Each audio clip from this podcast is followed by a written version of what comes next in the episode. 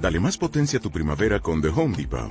Obtén una potencia similar a la de la gasolina para podar, recortar y soplar con el sistema OnePlus de 18 voltios de Ryobi desde solo 89 dólares. Potencia para podar un tercio de un acre con una carga.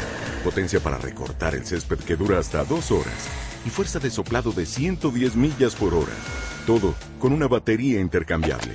Llévate el sistema inalámbrico OnePlus de 18 voltios de Ryobi. Solo en The Home Depot. Haces más. Logras más.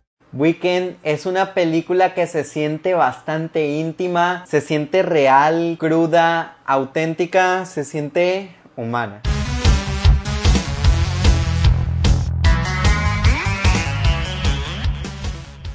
Hola comunidad de Seriestesia, mi nombre es Rodolfo León y como estamos celebrando el mes del orgullo, pues toca hablar de una película con temática LGBT, vamos a hablar de Weekend, una película del 2011, que si bien en la actualidad tenemos más representación de la comunidad LGBT en la industria del entretenimiento, para cuando la película fue lanzada sí se puede decir que se veía como algo nuevo, incluso siento que se puede decir que ha envejecido bien y todavía se siente fresca sobre todo por la naturalidad con la que mostraban una relación homosexual. No me refiero solo a cómo se fue desarrollando el romance en ese fin de semana que nos muestra la película, sino a las tomas más íntimas que sin miedo ni reservas nos muestran la normalidad con que se tiene sexo en las relaciones homosexuales, rompiendo con tabús acerca de estos al estar casi siempre representadas con, no sé, extremos que si el BDSM, las drogas y no sé qué tantas cosas que no digo que no pasen, pero pues que pasan en todo tipo de ámbitos. Y no es que sea algo explícito el sexo que muestran en la película, sino que es algo que se siente muy íntimo. De hecho, se nota que la intención es que se siente esa intimidad, pues en lugar de ayudarse de la típica música lenta o con guitarra o cayendo en cualquier cliché, utilizaron los sonidos puros del ambiente de ese cuarto, la respiración, las caricias,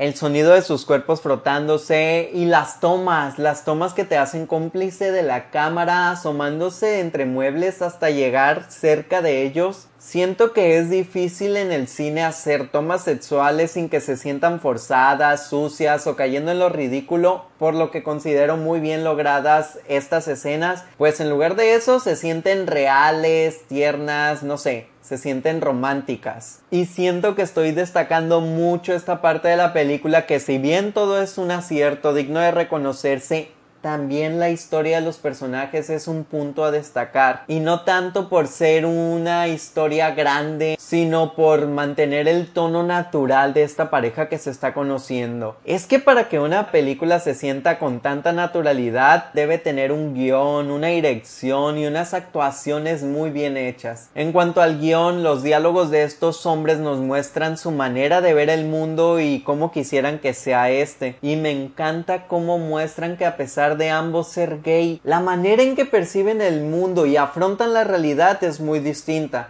lo cual suena bastante obvio para muchos porque pues somos personas independientemente de nuestra orientación. Y lo que determina nuestra manera de ver el mundo son las vivencias individuales obviamente. Pero siento que la película lo deja muy claro y por eso creo que el guion es buenísimo al ser una película en la que el desarrollo es muy sutil pues lo externo a los personajes no es donde están pasando las grandes cosas sino en lo interno Allí es donde está sucediendo el cambio, porque aunque ambos tienen distintas perspectivas, detrás de ellas está lo mismo, una lucha contra la homofobia. Por un lado, Glenn ya está en un plano de valerle todo y harto de no tener que molestar a los heterosexuales él tiene una crítica a la sociedad en la que no puede ser visible. Dios no quiera que alguien vaya a hablar de cosas homosexuales porque, uy, se incomodan y no vayan a poner un personaje gay en los medios porque, ay, es forzado, no lo hagan. Por otro lado, Russell está estancado e irónicamente solo se siente libre dentro de las cuatro paredes donde están juntos y nadie les puede decir nada, lo cual se ve alterado en algún momento y sin ser explícita la película esto sirve para que el personaje hasta dónde va a dejar que la libertad le sea quitada. Y sin que lo diga abiertamente, Russell entiende el hartazgo y la crítica que hace Glenn a la sociedad. Es bastante interesante cómo la conexión de estos hombres, sus pláticas y sus reflexiones los llevan a complementarse. Por eso digo que el desarrollo es sutil, pues conforme avanza la trama, los personajes van evolucionando en su interior y lo notas una vez que llegas al final de la película y contrastas sus conversaciones del inicio con las del tramo final. También es bastante interesante tener esta representación de personajes LGBT en el cine donde vemos una película al estilo Before Sunrise que lejos de caer en los clichés del género del romance nos muestran la conexión de la pareja a través de sus conversaciones. Yo creo que a toda persona de la comunidad LGBT le podría eh, gustar la película no porque diga que a fuerza se van a identificar con uno o con otro de los personajes que si bien podría pasar, sino por las pláticas que muestran nuestras preocupaciones como colectivo LGBT. Pero también creo que le podría interesar y gustar a personas ajenas de la comunidad LGBT por lo bien hecha que está. Si bien es una película gay, recordemos que las películas son para todo tipo de personas